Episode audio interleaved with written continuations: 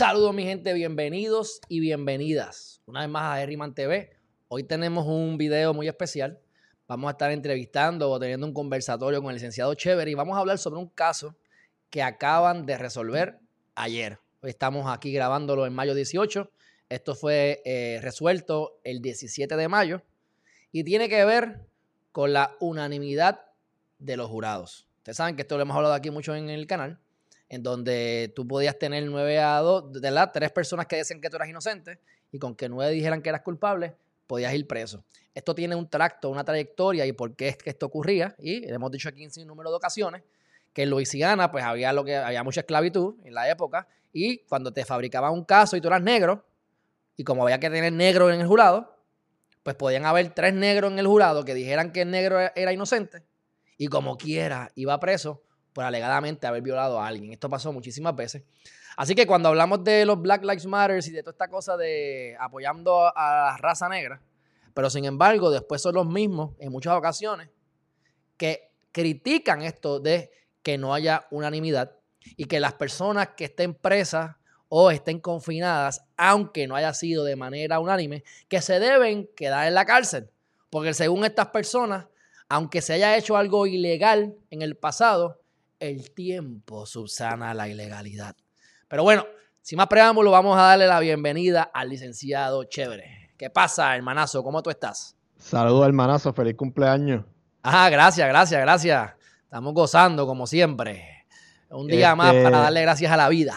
Cuéntamelo. Amén, amén. Este, nada, que mencionaste que, ¿verdad? Eh, eh, cierto sector, pues, liberal, no, no, no necesariamente está de acuerdo con esto.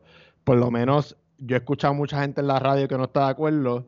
Por el lado de gente que conozco, sí conozco mucha gente que, está de acuerdo, eh, como tú, pero eh, eh, al punto que voy es, los liberales en la corte, pues primero fueron los que votaron en contra, o sea, los liberales, por ejemplo, en este caso Kagan, ella fue la disidente en Ramos versus Luisiana, eh, usando el argumento de sterdiéresis, que, que para los que no conocen, eso es una doctrina que el precedente es lo que manda y se debe hacer precedente y si no se cumplen unos factores, pues no se pueden revocar esos precedentes, pues eh, ellos votaron disidentes Ramos versus Luisiana porque no querían revocar un caso que se llama eh, Apodaca versus Oregon. Entonces, ahora eh, en este caso de Edward versus Banoy, votaron disidentes eh, con el argumento diciendo de que ya Ramos versus Luisiana se hizo, la ley eh, a nivel nacional y, que debería adoptarse colateralmente en, las revisiones federales. esto fue un caso de, para los que no se acuerdan, Ramos versus Luisiana fue el caso que ya no va a poder tener estatalmente eh, uno de los, requisitos que está dentro de la sexta enmienda es requisito de unanimidad eh, en los veredictos. Eh, importante aclaración en los veredictos. entonces, eso nada más aplicaba a nivel federal.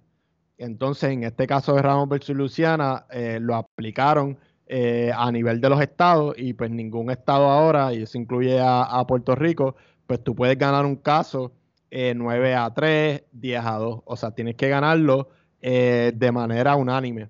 Pues esta persona fue convicta eh, por robo, por violación y por secuestro. y 10 de 12 jurados y 11 de 12 jurados lo encontraron culpable en, en, uno, en uno de los cargos 10 y 12 y en otro 11 y 12. Pues esta persona gastó todos los recursos estatalmente y hay un estatuto federal de habeas corpus que te permite revisar eh, decisiones estatales criminales en habeas corpus en el tribunal de distrito. Entonces, Explica lo que es habeas corpus.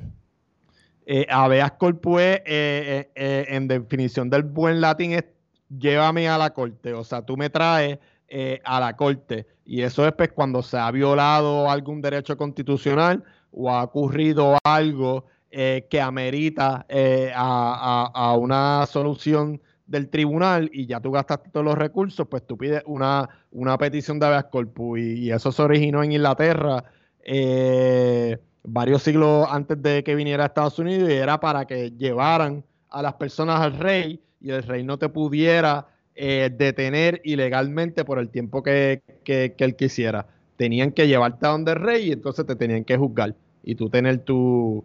Eh, día en corte. Tu, día en corte. Entonces, pues esta persona, mientras esperaba su, su remedio a nivel federal de la, de la revisión estatal de habeas corpus, eh, salió la decisión de Ramos versus Luciana. Entonces surgió una nueva controversia porque él quería que en su petición de habeas corpus eh, aplicaran retroactivamente lo decidido en Ramos eh, para fallar a favor de él y, dar a lugar en el habeas corpus y revocar eh, temporalmente todas las decisiones y remedios estatales que, él buscó. Pues entonces el tribunal, en opinión de Cábana, dijo que sí, y los liberales pues disintieron a través de, de Keigan. Entonces Keigan ahora flipió. O sea, ella votó disidente en Ramos versus Luciana. Eh, ella que, ellos querían dejar eh, que los estados lo hicieran como ellos quisieran. Y entonces, ahora que, que Ramos versus Luciana se convirtió en precedente, pues ellos eh, votaron en contra porque querían aplicarlo retroactivamente a nivel federal. Y eso es, una buena síntesis de, la controversia en general. E, eso fue lo que pasó en el caso de ayer. Y pues entonces, ¿por qué viene, por qué es importante el caso? Eh, porque actualmente pues se estaba discutiendo en Puerto Rico. Eh, hay un proyecto de ley. Eh, el cuatrenio pasado, Tomás Rivera Chat hizo un proyecto de ley que se reunieron con él todos los criminalistas. Ahí hubo una famosa pelea entre Leo Aldrich y, y Jay Fonseca. Y a esto es lo que voy. Jay Fonseca es uno que argumenta bien contra de, esto y, fine, no hay problema con eso. Pero los, argumentos de él me parecen.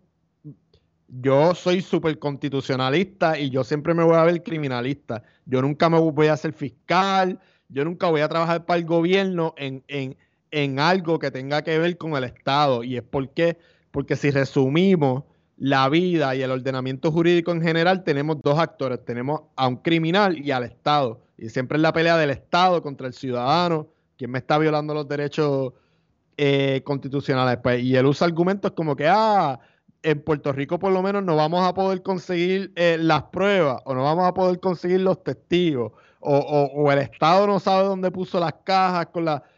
Esos argumentos son irrelevantes desde mi punto de vista porque eh, Justificas la ilegalidad. Como hicieron una ilegalidad y el, y el gobierno no ha hecho su trabajo, no ha guardado los. y todo esto ha pasado, pues viole los derechos, porque el efecto va a ser, según él y otros tantos, peor. Bueno, independientemente, está, criticando lo que hace en ese sentido. El que está preso no tiene la culpa de que el Estado no haya hecho su trabajo. O sea, no pueden cumplir con lo más básico. Tener un todo organizado, archivado, la prueba, sabe Dios si está cogiendo moho en aquellas cajas. no, y, oye, y, su punto es válido, porque mira, puede ser que el testimonio, el testigo se murió, puede ser que el testigo se desapareció, o que puede lo puedan intimidar otra vez, o que lo puedan o que lo intimiden, claro, todo eso es válido, pero entonces desde el punto de vista, ¿qué mal es peor? ¿Qué mal es peor? Entonces, como el gobernador no hace su trabajo, pues entonces vale la pena que hagamos una, una, orden ejecutiva, ¿verdad? Algo, esto es algo análogo, para que no hayan subastas. Para que entonces podamos contratar a los medio, medio mundo sin pasar por subasta que se presta para robar. ¿Por qué? Porque el gobierno no ha hecho su trabajo. Pues esto es lo mismo. Como el gobierno no hace su trabajo, o como se le violentaron los derechos a la gente en el pasado, ah, pues ya, eso, eso se lo violamos. Santo y bueno, fastidiate. No, y, usando el ejemplo análogo, ahora es peor, ahora como tenemos un gobierno compartido, eh, vamos a gobernar por decreto y olvídate de derechos constitucionales. O sea, que, es algo similar porque, o sea, no se pueden sentar ninguno a, hacer su trabajo y ahora vamos a gobernar por decreto y que se olviden los derechos constitucionales. Pero yo pienso que la persona que está en la cárcel no tiene la culpa de que el Estado haya hecho su trabajo. O sea, eh, eh, él sigue siendo un ser humano y yo siempre voy a ir por, por, esa línea y, pueden, y, no quiero que me malinterpreten.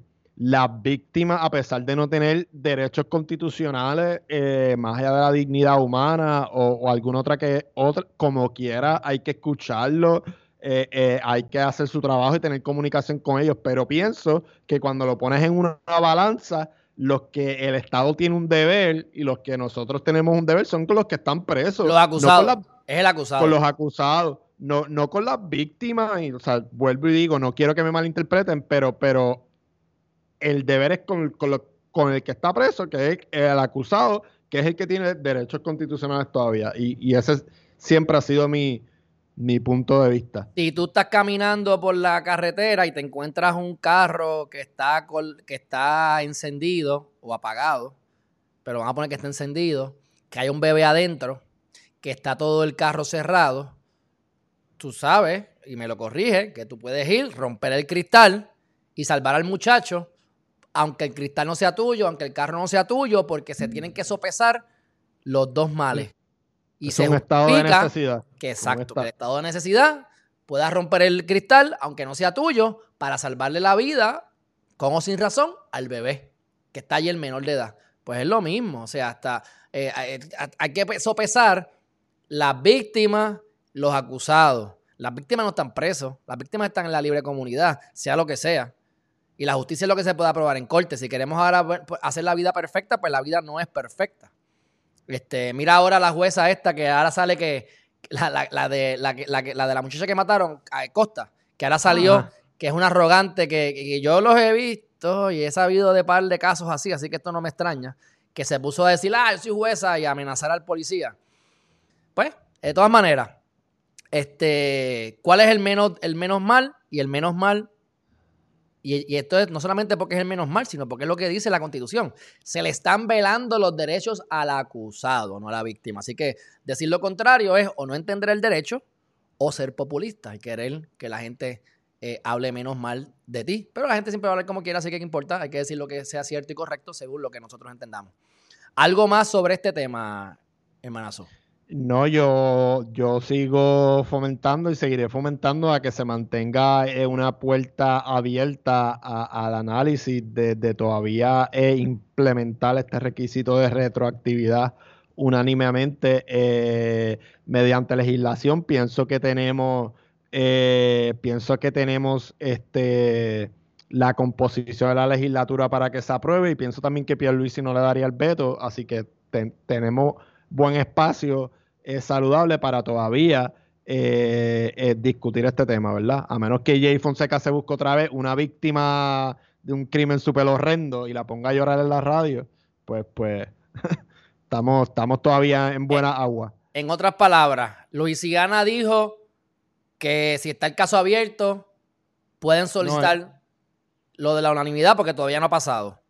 Después viene este caso y dice, ok, eh, aplicamos a Luisiana en los estados, pero no es retroactivo. Así que ya la retroactividad se aclaró, no es automática. Sin embargo, los legisladores sí pueden legislar para que sea retroactiva, que es lo que estás diciendo, en otras palabras.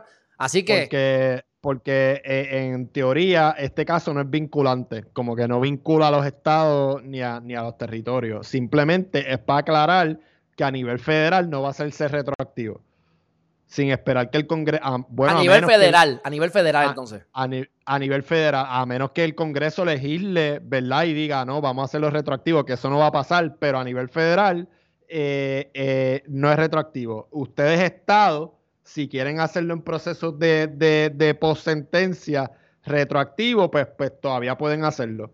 Porque ya el mínimo federal se estableció, que esto es lo importante, el mínimo federal es lo que se estableció en Luisiana eh, en Ramos versus Luisiana, y es que eh, los veredictos tienen que ser unánimes. Ese es el mínimo federal. Y los estados o los territorios pueden dar eh, una protección más grande constitucionalmente que esa. Y esa protección constitucional más grande sería hacerlo retroactivamente vía legislación.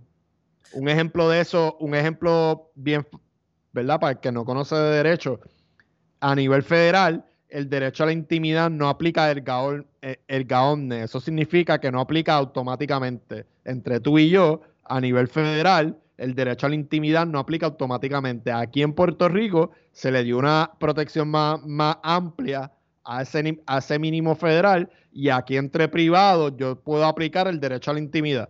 y, buscar reclamos en el tribunal con un derecho a la intimidad eh, entre privados nada más, y no un privado y, el Estado.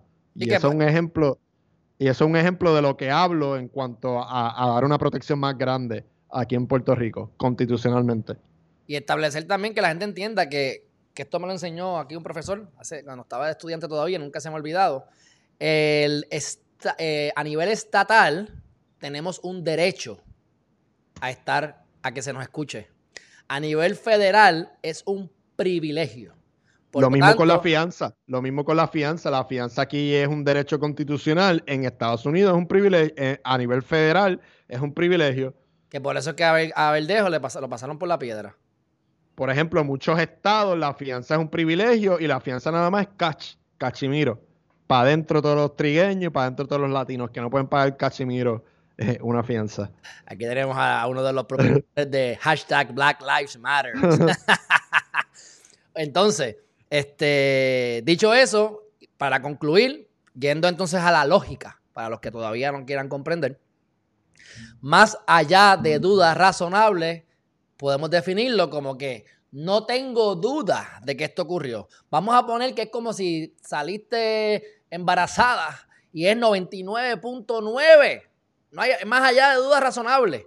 Pero cuando tú le quitas tres personas a 12, se convierte en un 30%, un 20 y pico de por ciento. O sea, más, espérate, 12, 1.2, 36% de dudas razonables. O sea, un, si tú sacas D, si tú sacas menos 36 en un examen, sacaste 64. Te colgaste.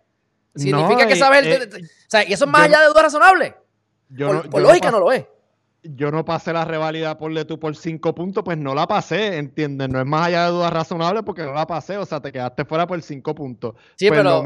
sí, pero, e, pero e, eso es lo que quiero decir, como que, que matemáticamente eh, yo quiero lo más, en cuestiones numéricas, eh, yo quiero lo más, eh, porque es el Estado el que tiene que probar esa culpabilidad, no soy yo, como que yo voy a defenderme, pero no soy yo el que tengo que también probar mi caso, como que no, no. Y yo no tengo que probar mi inocencia, lo tiene que probar fiscalía. Correcto, fiscalía, como que, y pues esa probabilidad matemática es mucho mejor como derecho constitucional para un acusado si es todo unánime. ¿Cómo tú me vas a decir, ah, yo apoyo 9 a 3? Bueno, tú, va, tú apoyas 9 a 3 una decisión hasta que no te tocara a ti, ¿verdad? No te va a tocar ya porque eso no va a pasar, pero, pero, pero, ajá. Con que uno no esté, ya sacaste menos 12. O sea, ya tienes 88. Ya, ya tienes una B. 88B. Ya, no es duda razonable. Imagínate de contar. Pero bueno, dicho eso, este, gracias, chévere. seguiremos entonces informando y estaremos publicando más adelante más videitos interesantes. Un fuerte abrazo, hermanazo. Un abrazo, brother. Gracias.